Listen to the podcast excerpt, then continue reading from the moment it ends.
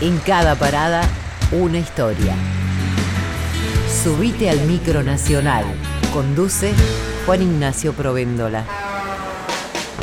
La Quiaca es la ciudad más al norte de Argentina, en el último de sus 3.800 kilómetros de largo. Así como Ushuaia golpea con su frío de influencia antártica, la ciudad de Jujeña también es un extremo de lo extremo, enclavada entre la inmensa aridez de la Puna. El lugar fue habitado mucho antes de que el país fuera país, incluso previo a la llegada de los españoles. Los primeros pobladores de los que se tiene registro son los Omahuacas, un avanzado conjunto de pueblos indígenas. En las orillas del altiplano, estas comunidades desarrollaron el tejido de lana, fundieron metales, construyeron armas de bronce, hicieron utensilios con barro cocido y cultivaron con sistemas de riego incas. Pero lo cierto es que a pesar de su larga historia, la queca como hoy la conocemos empezó a configurarse recién en el 1900, cuando se decidió extender hasta allí el tren que unía San Salvador de Jujuy, 300 kilómetros al sur, con Buenos Aires. La queca fue fundada oficialmente como pueblo en 1907 y 10 años más tarde se la designó capital del departamento que integra, el de Yavi. Para ese entonces, el tren había convertido al lugar en un nodo de intercambio entre Bolivia y Argentina, ya que ahí se ubica el único paso fronterizo de Jujuy y uno de los cuatro de nuestro país con el vecino. En ese sentido, el río La Quiaca es la división, es decir, el punto norte de la ciudad más al norte de un país y el punto sur de la ciudad más al sur del otro país. Al otro lado de ese flujo tímido y casi seco de agua se ubica Villazón. La diferencia entre ambas ciudades es notable, contrastando la calma quiaqueña con el fervor de un punto de comercio lleno de tiendas y mercados. Sin embargo, los vecinos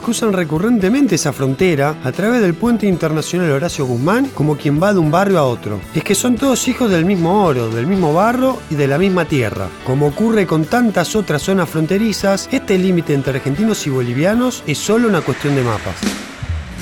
En la próxima parada, una nueva aventura. Micronacional, recorriendo el país a través de sus historias.